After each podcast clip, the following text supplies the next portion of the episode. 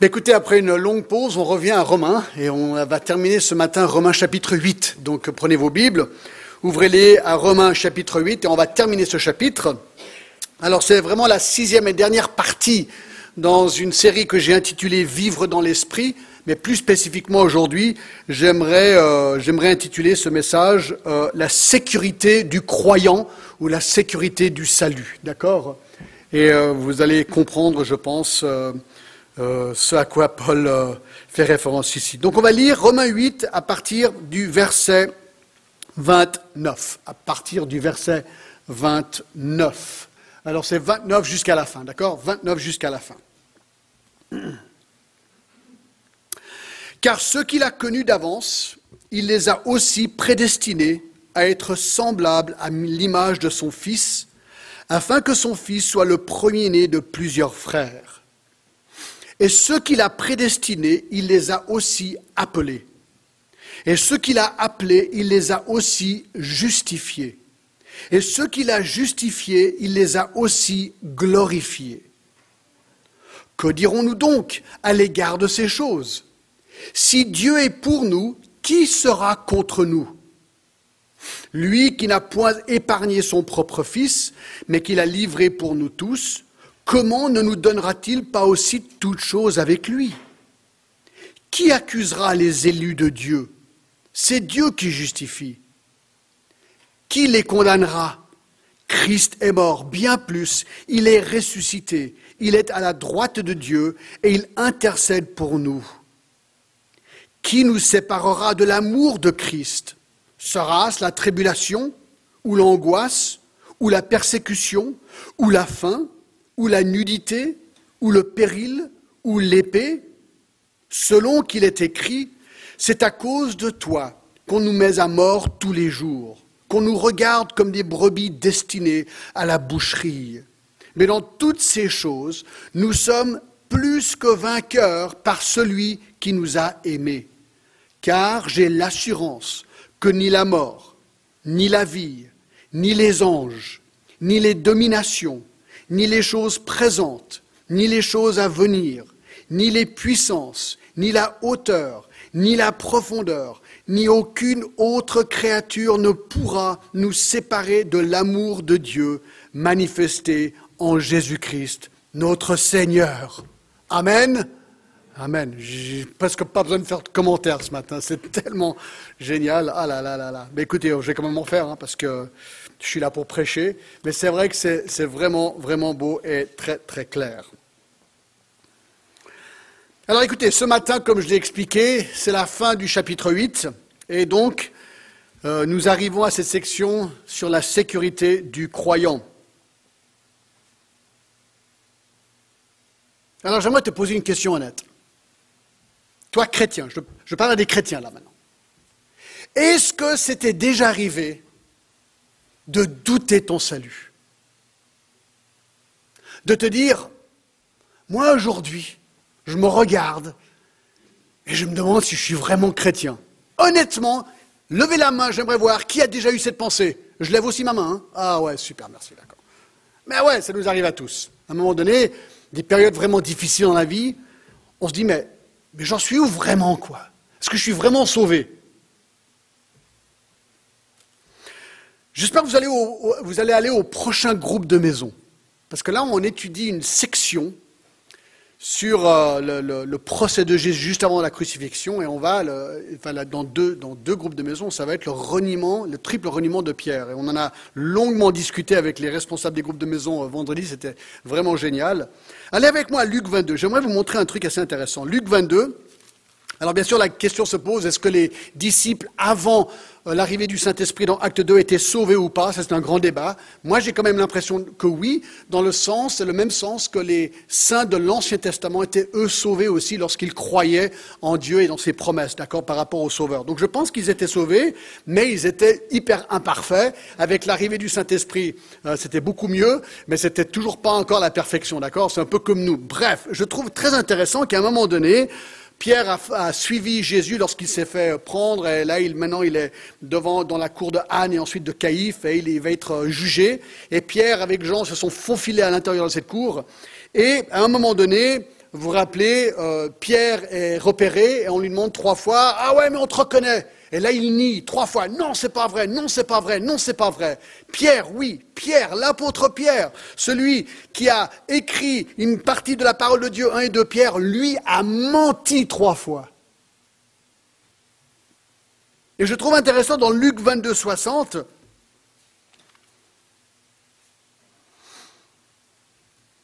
Pierre répondit, Homme, je ne sais ce que tu dis.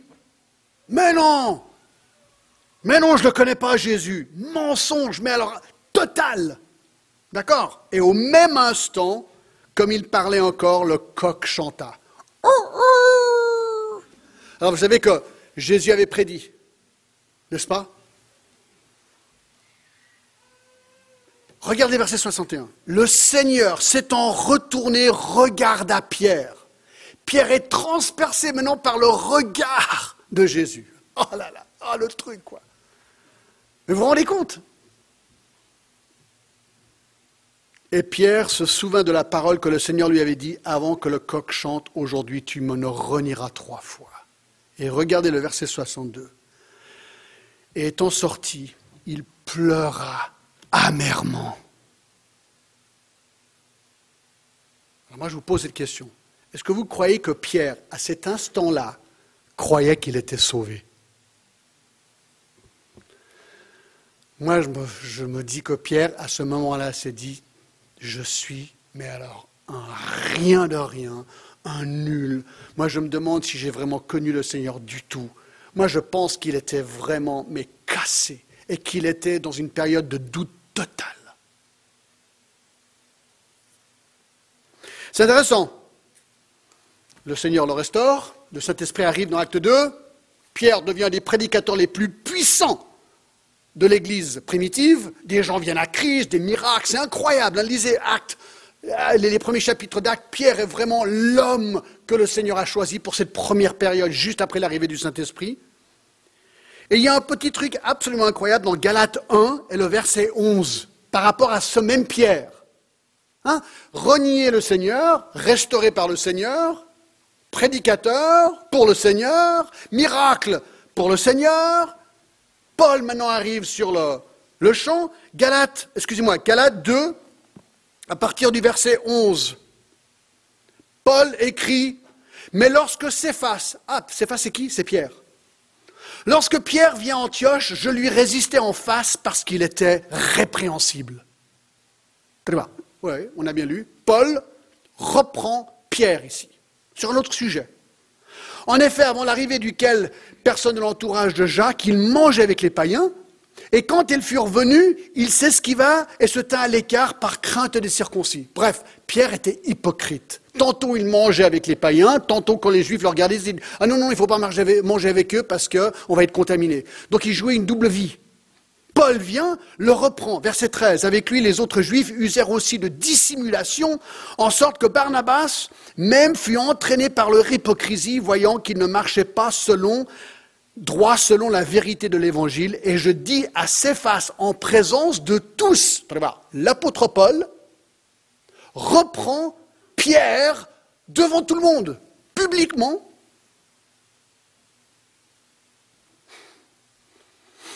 Voyant qu'il ne marchait pas droit selon la vérité de l'Évangile, je dis à Céphas, en présence de tous, si toi qui es juif, tu vis à la manière des païens et non à la manière des juifs, pourquoi forces-tu les païens à judaïser?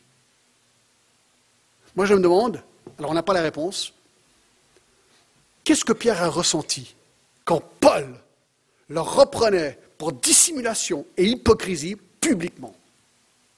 Moi je pense qu'il est rentré chez lui, puis il s'est dit, waouh, j'en suis où avec le Seigneur aujourd'hui J'en suis où? Bref, il y a beaucoup d'exemples dans la Bible où des hommes de Dieu, ben, à un moment donné, tombent, chutent. Peut-être c'est pour pécher, peut-être c'est simplement tellement de tribulation qu'ils doutent.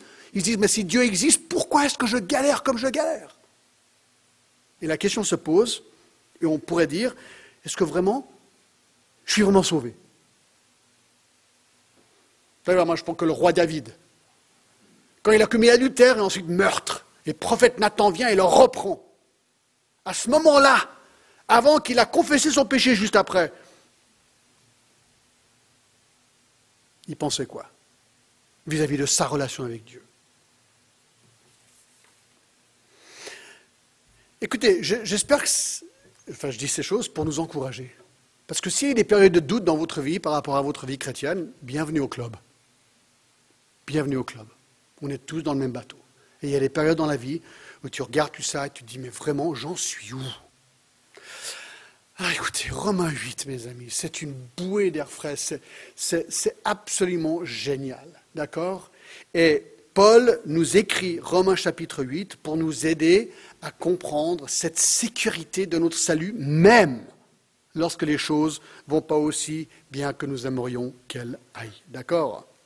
Et donc, dans ces versets, nous voyons Paul décrire la sécurité étonnante du croyant, quant à son salut. Donc on va voir deux points très simples, d'accord? On va voir premièrement le plan du salut, le plan du salut, et deuxièmement, nous voulons voir la sécurité du salut. Le plan du salut et deuxièmement la sécurité du salut. Et j'espère que vous allez être encouragés ce matin. Alors, le verset 28, hein, je ne l'ai pas lu, mais il commence avec cela. Il dit Nous savons du reste que toute chose concourt au bien de ceux qui aiment Dieu, de ceux qui sont appelés selon son dessein. On a regardé en détail ce verset, mais parfois on peut vraiment regarder ce verset et se dire Ah bon? Est-ce que tout ce qui se passe dans ma vie concourt au bien? Alors voilà, c'est ce que Paul va répondre maintenant. Et au verset 29, car ceux qu'il a connus d'avance, il les a aussi prédestinés, etc. Il va nous donner le plan du salut et Paul trace ici d'une manière très brève, mais le plan majestueux du salut de Dieu.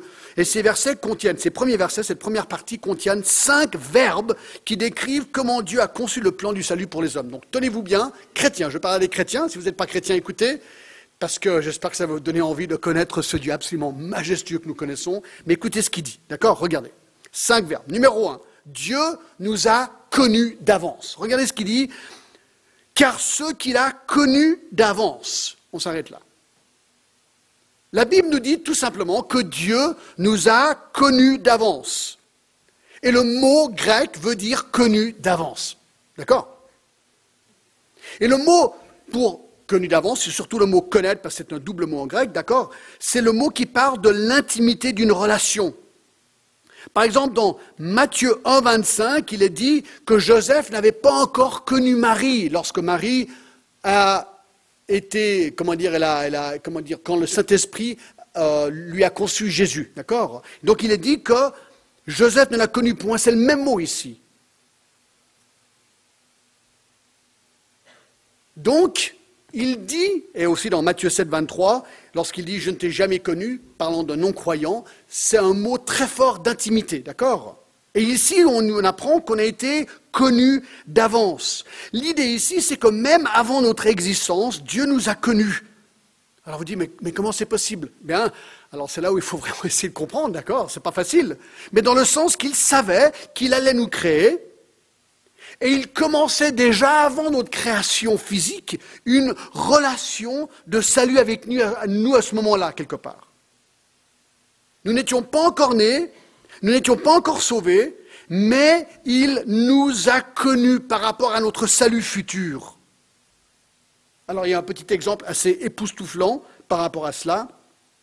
C'est dans Jérémie, verset 1, euh, chapitre 1 et verset 5. Écoutez ce que la Bible dit la parole de Dieu me fut adressée en ces mots, avant que je t'ai formé dans le ventre de ta mère, je te connaissais. Et avant que tu sois sorti de son sein, je t'avais consacré, je t'avais établi prophète des nations. Alors il dit, avant même ta conception, Jérémie, je t'avais déjà, je te connaissais, et j'avais déjà décidé que tu serais prophète. Avant même sa conception il y a beaucoup de versets qui parlent de ça. Le psaume 139, c'est pareil. Où David réalise qu'il était connu bien avant même qu'il était tissé dans le ventre de sa mère, nous dit ce psaume. Alors on peut dire que le salut, alors dans, un sens mystérieux, a commencé avant notre création et a commencé avec notre préconnaissance de Dieu. Il a connu d'avance ceux qui seraient sauvés. Il savait qu'ils seraient sauvés. Alors attention, le salut n'est pas initié par la personne qui décide de recevoir Jésus-Christ comme sauveur et Seigneur. Non, ici nous voyons que le salut est initié par Dieu.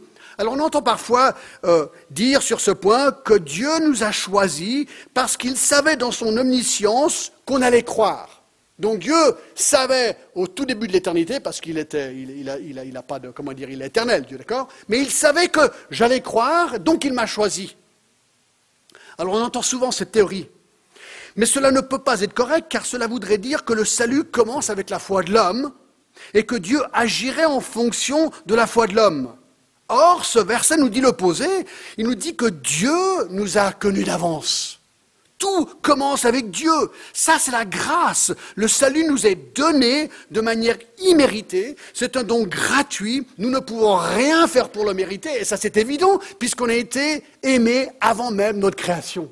Donc, ça n'a rien à voir avec moi et ni toi.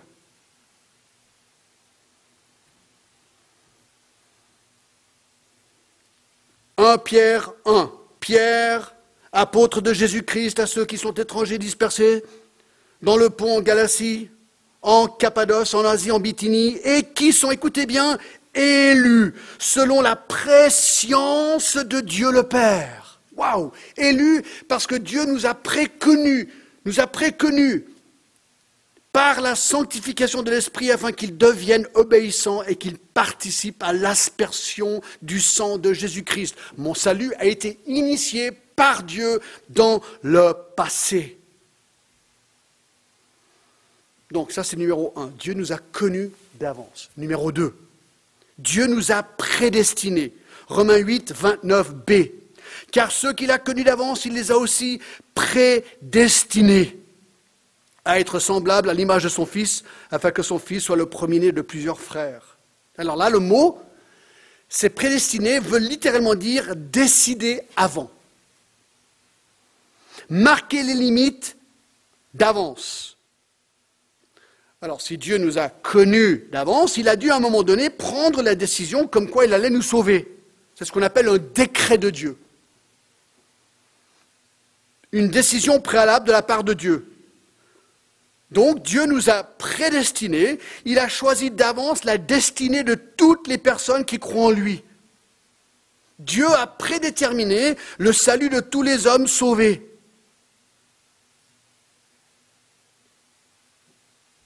Et qu'a-t-il spécifiquement prédestiné vis-à-vis de nous bah, Regardez ce qu'il dit au verset 29. Ceux qu'il a connus d'avance, il les a aussi prédestinés à être semblables à l'image de son Fils, afin que son Fils soit le premier-né de plusieurs frères. Donc ça nous apprend que même avant la fondation du monde, avant notre création, il y avait une relation entre le Père et le Fils. Et que là, il nous a préconnus et prédestinés à être semblables à son Fils parce qu'il savait qu'il allait envoyer son Fils, qu'il mourrait pour nous, qu'on croirait en lui et qu'on serait sauvés. C'est incroyable.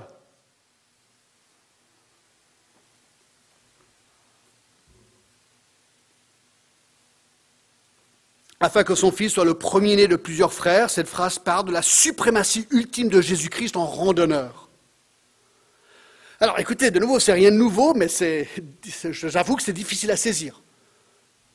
moi j'accepte, parce que c'est la parole de Dieu, elle est inspirée. Et c'est des choses, on n'est pas Dieu, on ne peut pas comprendre humainement ces choses. Mais écoutez ce qu'il dit dans Éphésiens 1, par exemple, verset 4. En lui, Dieu nous a élus avant la fondation du monde pour que nous soyons saints et irréprochables devant lui. Il nous a prédestinés dans son amour à être ses enfants d'adoption par Jésus-Christ selon le bon plaisir de sa volonté, pour célébrer la gloire de sa grâce dont il nous a favorisés dans le bien-aimé en lui. Nous avons la rédemption par son sang, le pardon des péchés, selon la richesse de sa grâce. Ben oui, ça c'est normal puisqu'il nous a élus et nous a bénis d'avance, et prédestinés, nous dit ces textes. Ah. C'est ça la grâce. Et le verset 11. En lui, nous sommes aussi devenus héritiers, avons été prédestinés, suivant le plan de celui qui opère toutes choses, d'après le conseil de sa volonté, afin que nous servions à célébrer sa gloire, nous qui d'avance avons espéré en Christ. C'est merveilleux.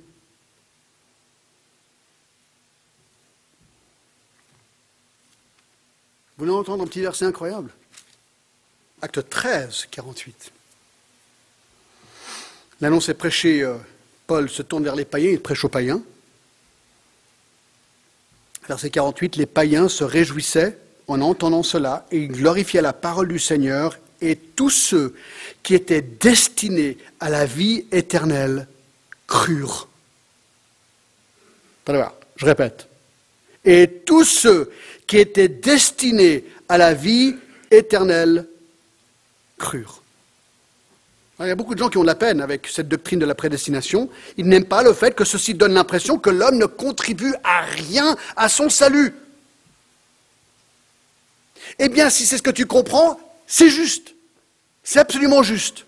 Car, Éphésiens 2.8, c'est par la grâce que vous êtes sauvés, par le moyen de la foi. Cela ne vient pas de vous.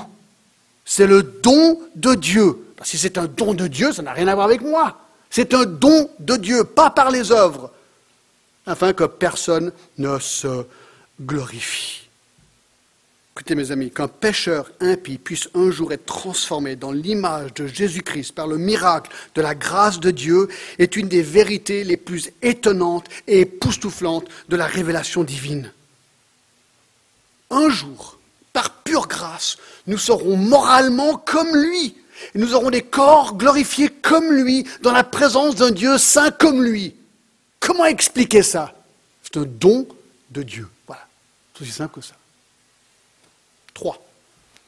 Dieu nous a connus d'avance, Dieu nous a prédestinés. Trois. Dieu nous a appelés. Ce texte nous dit. Dieu nous a appelés.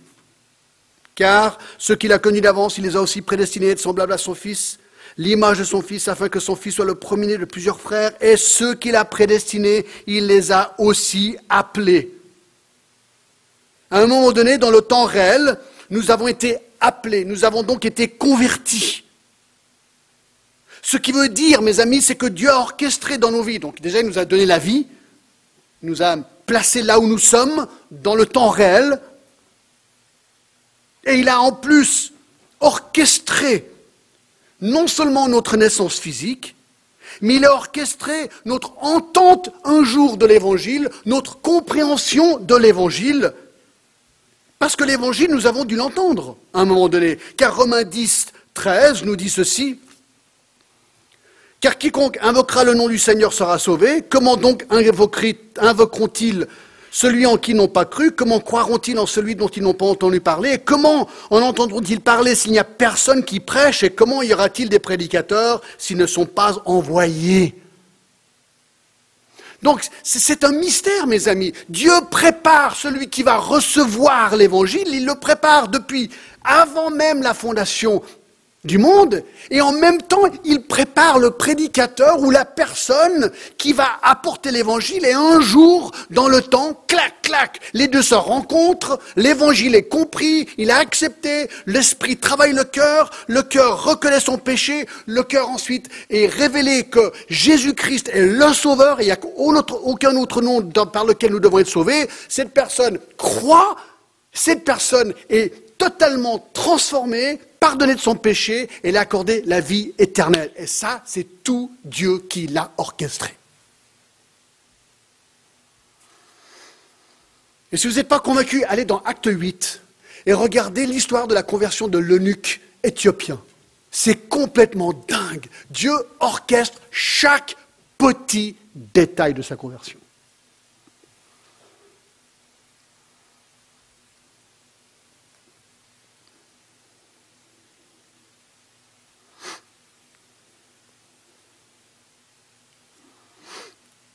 Écoutez ces versets 2 Thessaloniciens 2, 13. Pour nous, frères bien-aimés du Seigneur, nous devons à votre sujet rendre continuellement grâce à Dieu, parce que Dieu vous a choisi dès le commencement pour le salut, par la sanctification de l'Esprit et par la foi en vérité. C'est à quoi il vous a appelé par notre évangile pour que vous possédiez la gloire de notre Seigneur Jésus-Christ. Ce n'est pas une doctrine sur un ou deux versets. La Bible est remplie de cette doctrine, de la souveraineté de Dieu à l'égard du salut des hommes. Vous dites, mais est-ce que ce n'est pas injuste par rapport aux non-croyants? Comment est-ce que Dieu peut envoyer en enfer celui qui n'a pas été élu par Dieu? Je savais que vous vouliez poser cette question. Ça ne paraît pas juste.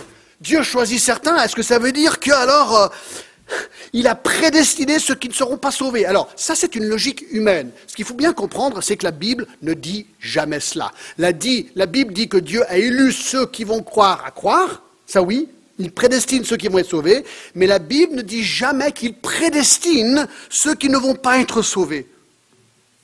C'est ce qu'on appelle la doctrine de la double prédestination. La Bible dit en revanche que si quelqu'un va en enfer, elle y va parce qu'elle a rejeté, elle est responsable pour son rejet du salut. Et là, par exemple, on le voit dans Jean 3, et verset 18, celui qui croit en lui, donc en Christ, n'est point jugé, mais celui qui ne croit pas est déjà jugé parce qu'il n'a pas cru au nom du Fils unique de Dieu. Donc, l'homme est condamné pour son incrédulité. Et en plus, alors maintenant, tenez-vous, si vous n'êtes pas encore clair, c'est incroyable ça. 2 Pierre 3, 9 dit ceci, le Seigneur ne tarde pas dans l'accomplissement de la promesse, comme quelques-uns le croient, il use de patience envers vous, ne voulant pas qu'aucun périsse, mais voulant que tous arrivent à la repentance. Il veut que tous les hommes se repentent et viennent à Christ pour être sauvés. Ça, c'est ce qu'il veut. Et ça, c'est aussi, on le trouve par exemple dans 1 Timothée, verset chapitre 2, verset 3, Cela est bon et agréable devant Dieu notre Sauveur, qui veut que tous les hommes soient sauvés et parviennent à la connaissance de la vérité. Vous dites, mais John, comment est-ce qu'on est met ces deux vérités ensemble? Elles paraissent, paraissent être contradictoires. D'un côté, Dieu nous élit, nous élus, je ne sais pas comment on dit dans le présent, il nous choisit, d'accord, pour être sauvés. D'autre côté, nous sommes responsables pour croire, car Dieu a tant aimé le monde qu'il a donné son Fils unique afin que quiconque croit en lui ne périsse point, mais qu'il ait la vie éternelle. John, comment on met ces deux vérités ensemble? Je ne sais pas. Honnêtement, je ne sais pas. Mais c'est ce que la Bible enseigne. C'est ce que la Bible enseigne. Et nous devons vivre avec cette tension. Quelqu'un l'a dit dans notre étude biblique l'autre soir, parce qu'on parlait de ce sujet. C'est comme il y a une porte. Il y a la porte du ciel, d'accord? Sur cette porte, c'est marqué tous ceux qui croient peuvent rentrer. Une fois que tu rentres, tu regardes en arrière, seuls les élus rentrent. C'est comme ça. C'est pour ça qu'on annonce l'évangile. C'est pour ça que la Bible nous dit d'annoncer l'évangile. Nous ne savons pas qui est élu. Nous ne savons pas comment Dieu opère ces choses. Mais elles sont là, elles sont claires. Mais ça continue, regardez. 4. Dieu nous a justifiés. Verset 30. Et ceux qu'il a prédestinés, il les a aussi appelés. Ceux qu'il a appelés, il les a aussi justifiés. On a déjà beaucoup discuté de ce terme. Le mot justification veut dire tout simplement, c'est un terme légal qui veut dire rendre quelqu'un de juste, innocenter ou acquitter quelqu'un. Si un homme apparaît devant un juge et qu'il est acquitté, cela veut dire qu'il est déclaré innocent. Et voilà ce qui est surprenant avec la justification biblique. L'homme est pleinement coupable pour son péché. Tout son péché. Le salaire du péché, c'est la mort. Il n'y a pas un homme sur terre qui ne pêche pas. Nous sommes tous coupables devant Dieu. Et pourtant, Dieu, dans sa miséricorde, nous acquitte. Il nous déclare innocents à cause du sang précieux de son Fils Jésus-Christ. Lui a pris notre peine et mort à notre place. Et donc, nous sommes déclarés innocents.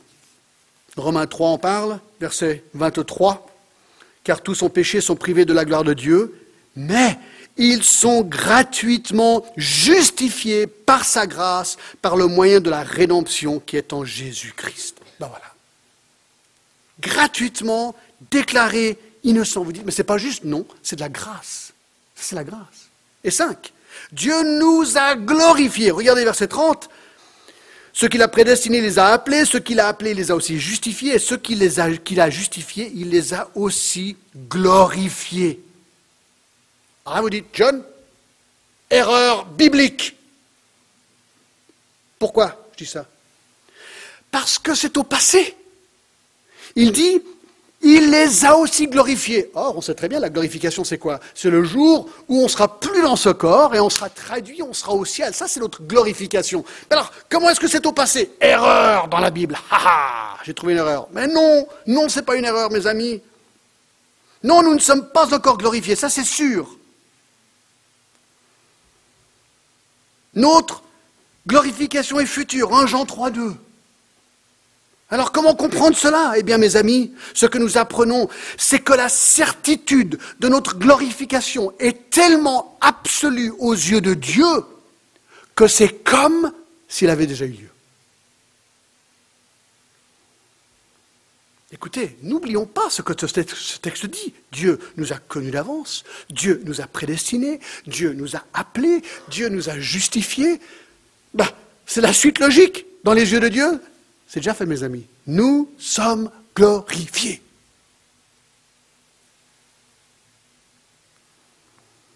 Alors, qu'est-ce qu'on conclut de cette première partie, le plan de notre salut? Eh bien, écoutez. Écoutez, c'est génial. Romains 8, 1. Il n'y a donc maintenant aucune condamnation pour ceux qui sont en Jésus-Christ. Si tu es en Jésus-Christ, tu ne seras jamais, jamais, jamais, jamais, jamais condamné pour ton péché, parce que Jésus a été condamné pour ton péché. Verset 2, nous avons été affranchis de la loi du péché à cause de Jésus-Christ. Verset 9, nous avons reçu l'Esprit de Dieu qui vit en nous. Verset 10. Nous avons reçu Jésus-Christ qui vit en nous. Verset 15. Nous avons été adoptés dans la famille de Dieu et nous sommes enfants de Dieu. Verset 17. Nous sommes co-héritiers avec Christ. Versets 26 et 27. Nous avons l'Esprit de Dieu qui intercède pour nous. Verset 29. Nous avons été connus d'avance. Verset 29. Nous avons été prédestinés. Verset 30. Nous avons été appelés. Verset 31. Nous avons été justifiés. Verset 30. Notre avenir est tellement certain que Dieu dit que nous avons déjà été glorifiés. Mes amis, comment un chrétien pourrait-il douter d'un instant son salut? Et la sécurité de son salut. Comment pourrait-il dire avec tout ça, ah, tiens, est-ce que je suis vraiment sauvé quoi? Non, si Christ est ton sauveur et ton Seigneur, si tu étais à placer ta foi en lui, tu es chrétien. Ces choses sont vraies de toi. Et qui pourrait mettre un doute ou mettre en péril la sécurité de ce salut? Bonne question. c'est la prochaine section. on la parcourt, c'est génial, regardez. Oui, parce que certains vont se dire, oui, oui, mais John, d'accord, ok, théologiquement, ok, mais franchement, euh, il y a quand même, je sais pas, des fois ça va mal dans la vie, peut-être je peux pécher, peut-être il y a des choses que je pourrais faire qui annuleraient ce salut. Non? Ben, Paul répond. Paul répond. Deuxième section, la sécurité du salut. Paul veut balayer une fois pour toutes qu'une personne pourrait avoir, le doute qu'une personne pourrait avoir concernant la certitude de son salut. Il va poser six questions et donner des réponses à ces six questions. Et si vous n'êtes pas convaincu après ça, il faudra qu'on en discute, d'accord? Parce que là, j'ai plus de réponse. C'est vraiment époustouflant. Regardez ces six questions, vous allez comprendre. Première question, si Dieu est pour nous, qui sera contre nous? Regardez le verset 31. Verset 31. Qui dit Que dirons-nous donc à l'égard de ces choses? Si Dieu est pour nous, qui sera contre nous? Alors, qu'est-ce qu'il est en train de dire? Si Dieu est pour nous, qu'est-ce que ça veut dire ben, C'est ce qu'on vient de voir. S'il m'a épargné la condamnation en Jésus-Christ, à cause de Jésus-Christ, s'il m'a affranchi de la loi du péché à cause de Jésus-Christ, s'il m'a donné l'Esprit qui vit en moi, s'il m'a donné Jésus-Christ qui vit en moi, s'il m'a adopté dans sa famille en faisant de moi un enfant, s'il a fait de moi un cohéritier, s'il m'a donné l'Esprit de Dieu qui intercède pour moi, s'il m'a connu d'avance, s'il m'a prédestiné, s'il m'a appelé, s'il m'a justifié, et si ma gloire est assurée, Si Dieu a fait tout ça dans ma vie, qui sera contre moi? De qui est-ce qu'on parle ici? Dieu. Dieu a fait ces choses. Alors, la question qu'il faut se poser, elle est vraiment difficile. Qui est plus grand que Dieu? C'est tout bête comme question. Ésaïe 46, 9. Souvenez-vous de ce que s'est passé dans les temps anciens. Car je suis Dieu et il n'y en a point d'autre. Je suis Dieu et nul n'est semblable à moi. J'annonce dès le commencement ce qui doit arriver et longtemps d'avance ce qui n'est pas encore accompli. Je dis, mes arrêts subsisteront et j'exécuterai toute ma volonté. Mes amis, Dieu est Dieu. Voilà. Dieu est Dieu. Qui pourrait-on imaginer pourrait aller à l'encontre de Dieu? Qu'y a-t-il qui pourrait aller à l'encontre de Dieu? Mais Dieu c'est Dieu. Dieu est Dieu. Il n'y a rien de plus grand que Dieu. Donc qui peut aller à l'encontre de Dieu? Conclusion? Personne. Donc, peut-on imaginer une menace éventuelle? Ben Non, on ne peut même pas en imaginer une. Est-ce que d'autres personnes pourraient enlever le salut que Dieu m'a donné?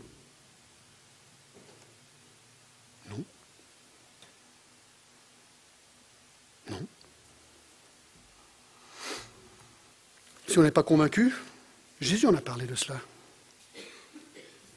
Jean 10, 27. Mes brebis entendent ma voix, je les connais, elles me suivent. Je leur donne la vie éternelle, elles ne périront jamais, et personne ne les ravira de ma main. Mon Père, qui me les a donnés, est plus grand que vous, que tous. Hein, c'est ce qu'on vient de dire. Mon Père est plus grand que tous, et personne ne peut les ravir, de la main de mon Père. Jésus dit, vous êtes dans ma main, et voici la main de mon Père, clac. Vous êtes protégés. Personne n'est plus grand que la main de Jésus et la main du Père. On est protégés. Super. Est-ce que le chrétien lui-même pourrait rendre caduque son salut? Est-ce qu'un chrétien pourrait commettre un péché tellement grand que cela lui fasse perdre son salut? Alors, tragiquement, beaucoup d'églises enseignent cela. Et beaucoup d'églises utilisent cet enseignement pour mettre une sorte de peur et une crainte sur les chrétiens. La logique est simple. D'où vient cet enseignement? Mais il n'est pas dans la Bible. Parce que si, écoutez, si Éphésiens 2, 8 et 9 est vrai, car c'est par la grâce que nous sommes sauvés par le moyen de la foi, cela ne vient pas de vous, c'est le don de Dieu, ce n'est point par les œuvres, afin que personne ne se glorifie. Si je ne peux pas me sauver par mes propres œuvres, pourquoi est-ce que je pourrais me désauver par mes propres œuvres? C'est même pas logique. C'est pas logique. Si je ne peux pas gagner mon salut par mes œuvres, alors pourquoi est-ce possible de perdre mon salut par les œuvres? Cela voudrait dire que mon salut et le maintien de mon salut dépend de mes œuvres. Le salut ne serait plus une œuvre de la grâce de Dieu. Et de plus, comment puis-je nullifier par mes œuvres la préscience de Dieu et la prédestination de Dieu à mon égard? C'est impossible. Cela voudrait dire que mon pouvoir est plus grand que celui de Dieu. Et finalement, et ça c'est vraiment le, raisonnement peut-être le, le, plus clair de tous, moi j'ai l'impression, que si je peux perdre mon salut à cause de mes œuvres, Jésus est mort pourquoi ça veut dire que mon salut dépend de mes œuvres. Jésus, bah, il n'a même pas besoin d'être dans l'équation. Il est mort pourquoi S'il est mort pour mes péchés, bah, il les a pardonnés, mes péchés. Donc il n'y a aucun péché que je peux commettre qui n'a pas été pardonné par lui.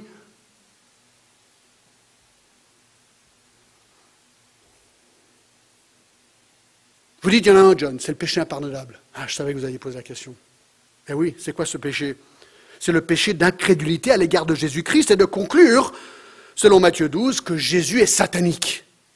Alors si tu fais ça, si c'est vraiment... Moi j'ai entendu une personne une fois me dire qu'elle pensait que Jésus était Satan, je me suis dit, tiens, je me demande s'il a peut-être déjà euh, commis ce péché l'impardonnable. C'est l'incrédulité. Les gens, les gens qui meurent sans Christ, quelque part, sont morts incrédules. Est-ce que Satan peut m'ôter mon salut? Satan. Écoutez, Satan est un être créé. Lucifer était un ange créé par Dieu.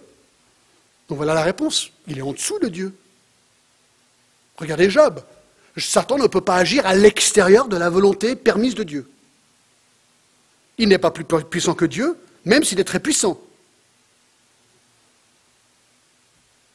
Alors, c'est vrai, Apocalypse 12, 10 dit qu'il nous accuse, il nous accuse, il nous accuse. Zacharie 3 nous dit qu'il nous accuse. Ah, Satan, il, est puissant, il veut vraiment nous faire douter, ça c'est sûr. Il est l'accusateur des frères. Mais nous avons un avocat auprès du Père. Qui? Jésus-Christ. Mais attendez voir. Oui, il nous accuse. C'est pour ça que des fois tu dis, oh là là, est-ce que je suis vraiment sauvé?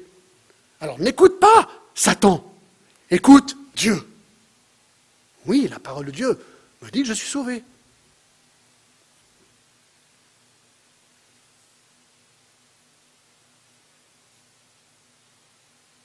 Est-ce que Dieu pourrait m'ôter mon salut? C'est une question intéressante. Alors, réponse Pourquoi celui qui m'a donné ce qui est le plus précieux pour lui, son propre fils, il n'en avait qu'un, nous ôterait ce qu'il nous a donné à cause de ce sacrifice C'est même pas logique. C'est un non-sens. Donc ça, c'est la première question. J'avance. Deuxième question, si Dieu nous a donné son Fils, si Dieu nous a donné son Fils, qui pourra nous ôter les choses à venir? Regardez verset 32. Lui qui n'a point épargné son propre Fils, mais qui l'a livré pour nous tous, comment ne nous donnerait pas aussi toutes choses avec lui? La logique est sans faille. Le Dieu de l'univers avait un Fils, Jésus-Christ, il nous a tellement aimés qu'il l'a sacrifié pour nous afin de nous justifier, afin de nous glorifier si Dieu a fait cela, le plus grand et le plus haut des sacrifices imaginables, n'est-ce pas la garantie suffisante qu'il va nous donner des choses encore plus merveilleuses une fois que nous serons glorifiés avec lui? Ben Bien sûr. Trois. Troisième question. Si Dieu nous a justifiés, qui peut nous accuser? Regardez verset 33. Qui accusera les élus de Dieu? C'est Dieu qui justifie. Moi, j'aime bien cette logique. Voyez ce qu'il dit ici, Paul? Ce que je disais tout à l'heure. Réfléchissez un peu. C'est Dieu qui parle ici. C'est Dieu qui justifie. Qui est plus grand que Dieu? Personne. C'est pour ça qu'il y aurait verset 33, qui accusera les élus de Dieu? Satan? C'est qui Satan? Comparé à Dieu? C'est Dieu qui justifie.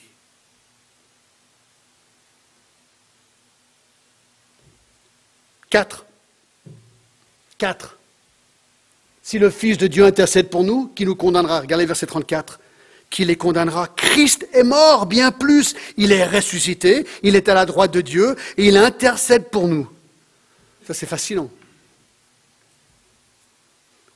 Alors, on apprend que l'unique Fils de Dieu est mort, ressuscité, est à la droite de Dieu et qu'il intercède, il prie pour nous. Alors déjà, on est on est dans la main de Dieu, dans la main de Christ, et en plus il prie pour nous. On a appris plutôt dans le chapitre que le Saint-Esprit intercède pour nous aussi. On est quand même pas mal protégé, je trouve. Y a-t-il une puissance plus grande que celui qui prie pour nous? Non. Philippiens 2, c'est pourquoi aussi Dieu, verset 9, l'a souverainement élevé, lui a donné le nom qui est au-dessus de tout nom, afin qu'au nom de Jésus, tout genou fléchisse dans les cieux, sur la terre et sous la terre, et que toute langue confesse que Jésus-Christ est Seigneur à la droite, à la gloire de Dieu le Père. Qui peut nous condamner? Non, c'est la Cour suprême. Nous sommes au plus haut. Il n'y a personne de plus haut.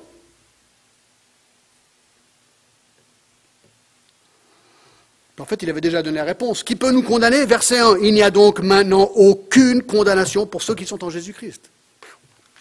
5. Cinquième question. Si Jésus-Christ nous a tant aimés, qui peut nous séparer de son amour? Regardez verset 35.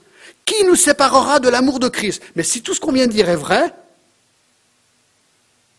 écoutez, c'est un amour, c'est le plus grand, le plus grand amour imaginable, parce qu'il est évoqué par Dieu et son propre Fils. On ne peut pas aller plus haut, mes amis. C'est le plus haut. C'est le top du top, là. Qui nous séparera de cet amour? Alors, il n'a pas besoin de lister ce qu'il va lister maintenant.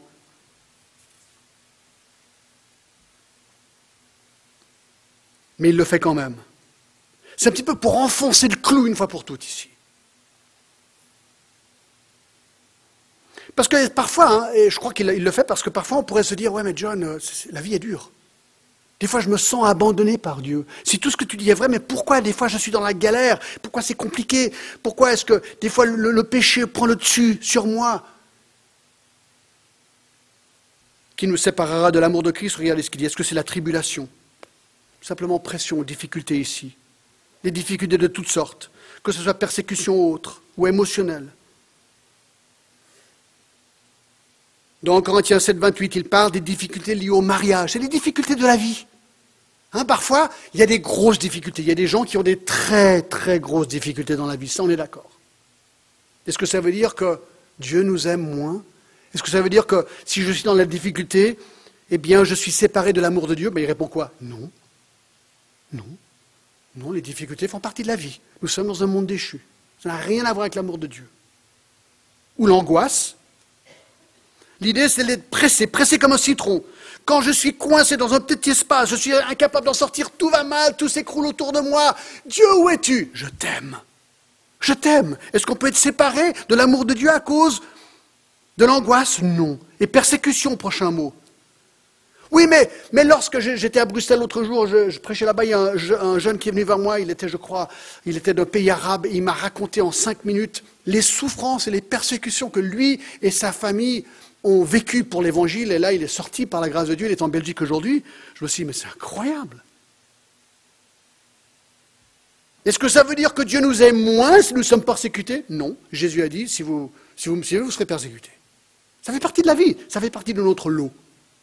Et la fin, dit-il Et la fin Si un jour je ne peux pas m'acheter à manger, ben écoutez, préparons-nous. Bon, ça dépend hein, de votre perspective eschatologique. Moi, je crois qu'on va partir avant la grande tribulation, mais certains pensent qu'on y sera. Alors si on y est, préparez-vous.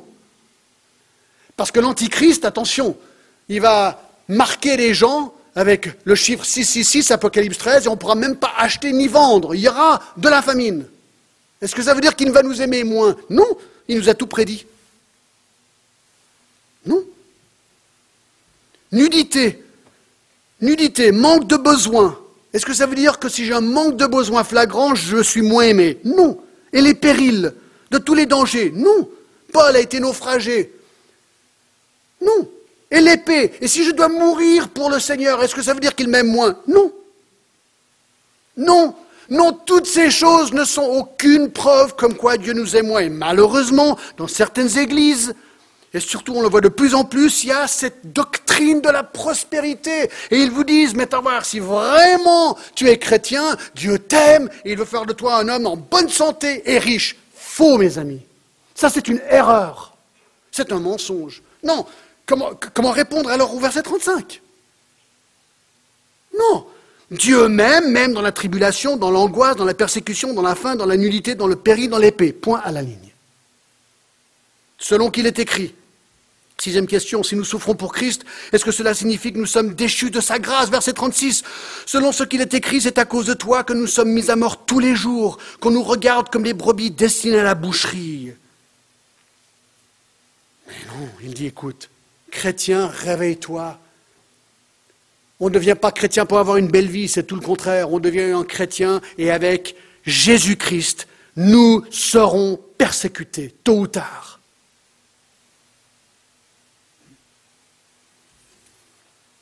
Ouais, mais alors certains chrétiens disent, ouais, mais c'est vraiment dur, tu sais, la persécution, là, on m'a dit ceci, on m'a dit cela. Ah, je suis déprimé, quoi. Il faut vraiment que je prenne des vacances. C'est compliqué, John. Tu comprends pas la persécution avec ma vie chrétienne. Je comprends, hein. Humainement, on, a parfois cette perspective. Mais regardez la suite du verset. C'est incroyable. Mais dans toutes ces choses, nous sommes plus que vainqueurs par celui qui nous a aimés. Dans toutes ces choses. Quand la souffrance frappe, le chrétien revient à ses vérités de base. Il sait qu'il est sûr et certain qu'il est sain et sauf en Christ. Et il peut persévérer dans sa foi et ne pas être ébranlé ainsi. Mais sur quelle base est-ce qu'il peut être plus que vainqueur Par celui qui nous a aimés. Tout revient à Christ.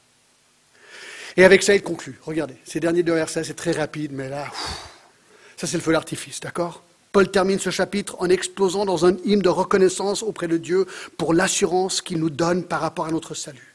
Regardez ce qu'il dit au verset 38, car j'ai l'assurance. Chrétiens, nous pouvons avoir une assurance. Une assurance qu'il nous aime, que notre salut, une fois que nous avons placé notre foi en Christ, quelles que soient les circonstances, les émotions, les galères de la vie, nous sommes saints et saufs dans les mains de Dieu. J'ai l'assurance que ni la mort, est-ce que la mort peut me séparer de l'amour de Dieu? Non. Qu'est-ce qu'il dit? Car j'ai l'assurance que ni la mort, ni la vie, est-ce que des grandes tribulations dans cette vie peuvent me séparer de l'amour de Dieu? Non.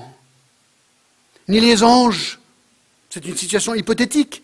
Est-ce qu'un ange pourrait nous séparer de l'amour de Dieu manifesté en Jésus-Christ? Non. Les dominations. Alors là, je pense, Ephésiens 6.12 parle de démons, des anges déchus, de Satan. Est-ce que Satan pourrait lui me séparer de l'amour qui est en Jésus-Christ? Non. Ni les choses présentes. Y a-t-il quelque chose dans la vie actuelle, présente, qui pourrait me séparer de l'amour de Dieu manifesté en Jésus-Christ? Non. Et ni les choses à venir. Y a-t-il quelque chose dans l'avenir qui pourrait me séparer de l'amour de Dieu en Jésus-Christ? Non. Non, ce qui nous attend, c'est nos glorifications. C'est tout le contraire. ni les puissances, dit-il. Verset 39. Dynamisme, probablement. Est-ce que c'est quelque chose de miraculeux ou simplement les autorités gouvernementales Ça pourrait aussi être ça, on ne sait pas trop. Hypothétiquement, est-ce que quelque chose de miraculeux ou est-ce que les autorités pourraient nous séparer de l'amour de Dieu en Jésus-Christ? Réponse non. Est-ce que les hauteurs, en termes astrologiques, est-ce qu'il y a quelque chose dans les hauteurs du ciel qui pourrait me séparer de l'amour de Dieu en Jésus-Christ? Même si une comète tombait sur Genève. Est-ce que ça me séparait de l'amour qui est en Jésus-Christ? Non. Ni les profondeurs en termes marins. Y a-t-il quelque chose dans les profondeurs de la mer qui pourrait me séparer de l'amour de Dieu manifesté en Jésus-Christ? Non. Non.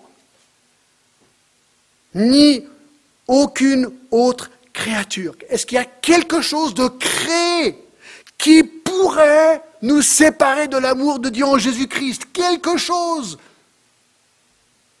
Réponse non. Verset 38, car j'ai l'assurance que ni la mort, ni la vie, ni les anges, ni les dominations, ni les choses présentes, ni les choses à venir, ni les puissances, ni les hauteurs, ni les profondeurs, ni aucune créature, regardez, ne pourra nous séparer de l'amour de Dieu manifesté en Christ notre Sauveur. Pourquoi pourquoi Parce qu'il nous a connus d'avance, parce qu'il nous a prédestinés, parce qu'il nous a appelés, parce qu'il nous a justifiés et parce qu'il nous a glorifiés. Est-ce que je peux entendre un Amen? Waouh Alors je conclue avec un verset. Le psaume 56, 4.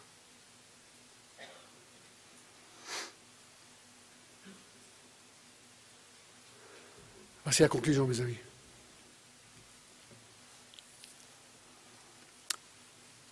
Quand je suis dans la crainte,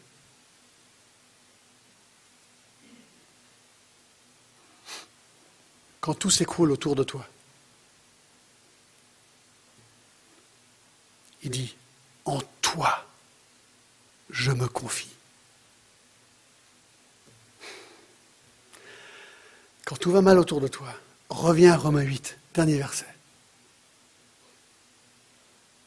Rien, chrétien, ne peut te séparer de l'amour de Dieu en Jésus-Christ. Rien. Prions.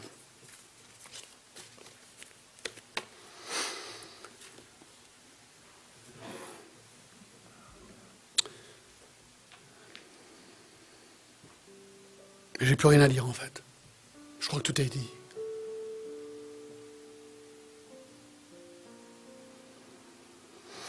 Seigneur, nous comprenons aujourd'hui mieux l'adoration. Pourquoi nous devons t'adorer?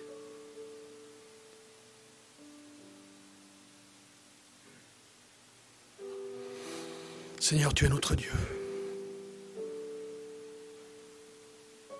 Merci. Amen.